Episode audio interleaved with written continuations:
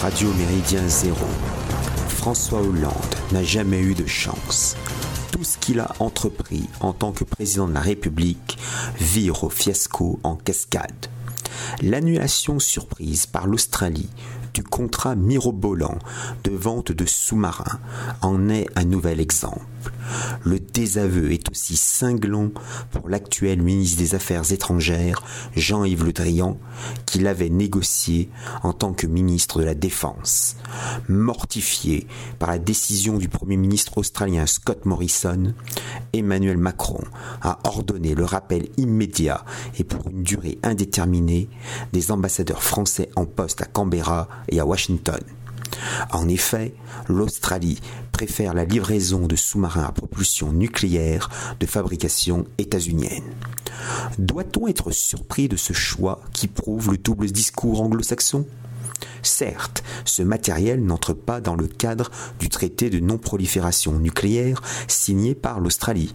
Mais si la Chine avait donné le même type d'engin à Téhéran ou à Pyongyang, Washington aurait dénoncé un manquement grave aux traités internationaux.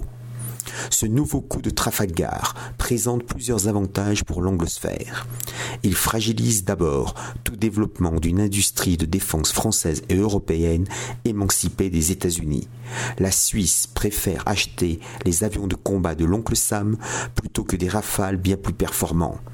Les Britanniques taclent le gouvernement français au moment où s'accentuent les tensions à propos des traversées clandestines de migrants et des zones de pêche dans la Manche.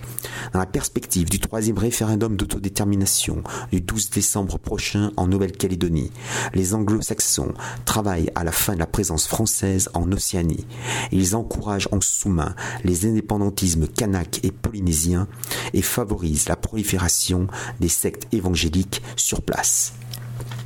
L'annulation du contrat français consacre enfin la nouvelle alliance appelée AUKUS en raison des initiales anglaises de ses membres.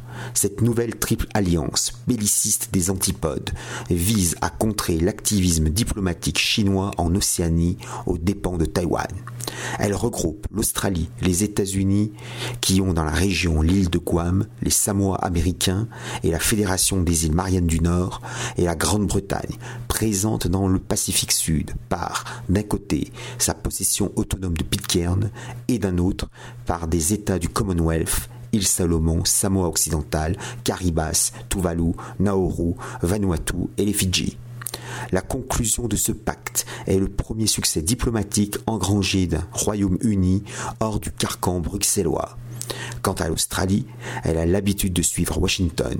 Des troupes australiennes ont combattu au Vietnam et en Irak.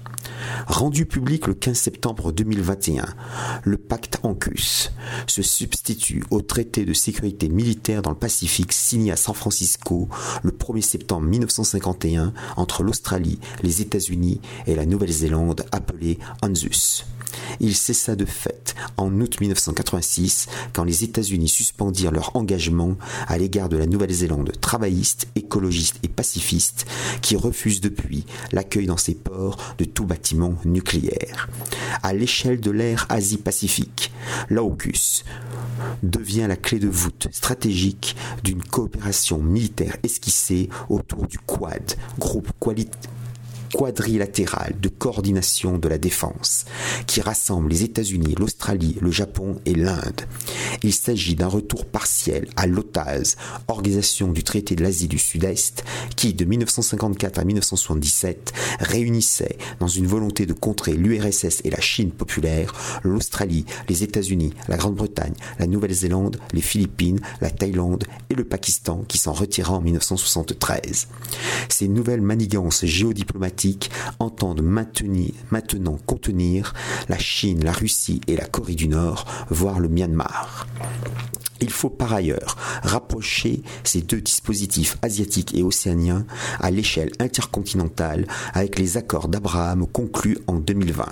La reconnaissance de l'État d'Israël par des pays arabes et musulmans comme le Bahreïn, les Émirats arabes unis, le Maroc et le Soudan qui rejoignent l'Égypte et la Jordanie Renouvellent avec de nouveaux partenaires le fameux pacte de Bagdad du 24 février 1955 signé entre la Turquie et l'Irak et qui devint, avec l'adhésion du Royaume-Uni, de l'Iran et du Pakistan, la CENTO, ou Organisation du traité central, disparue en 1979.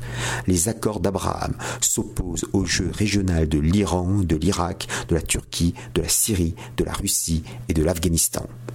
AUKUS et Accord d'Abraham participent ainsi au projet géopolitique mondial des néoconservateurs. Le pacte AUKUS renforce les liens étroits tissés entre les services de renseignement civils et militaires états-uniens, britanniques, australiens, néo-zélandais et canadiens au cours du dernier demi-siècle dans le cadre des Five A's, les cinq yeux. Il offre à l'OTAN, aujourd'hui composée de 30 membres, parmi lesquels la Slovaquie, le Monténégro, la Macédoine du Nord ou l'Albanie, bien connus pour leurs magnifiques plages donnant sur l'Atlantique, une dimension planétaire.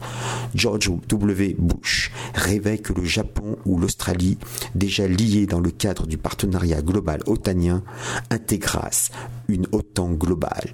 La France de Jacques Chirac s'y opposa fermement et fit capoter l'extension planétaire de l'organisation atlantiste. Elle en paie désormais le prix. Paris aura beau réclamer une armée européenne, cela restera un vœu les dirigeants des États membres de l'Union dite européenne restent les fidèles laquais de l'Alliance atlantique. Les réseaux atlantistes occupent par ailleurs une place non négligeable dans la haute administration, la presse, les affaires, la haute hiérarchie militaire et le personnel politicien, ainsi que dans les banlieues d'immigration. Les gesticulations diplomatiques françaises expriment surtout une vaine déception colérique. De plus en plus dépendant de la logistique états-unienne, l'Hexagone ne peut plus se de rompre avec l'ogre atlantiste. Qu'Emmanuel Macron le comprenne bien. La gifle australienne qu'il vient de recevoir n'est que la première d'une longue série de baffes diplomatiques. Salutations flibustières.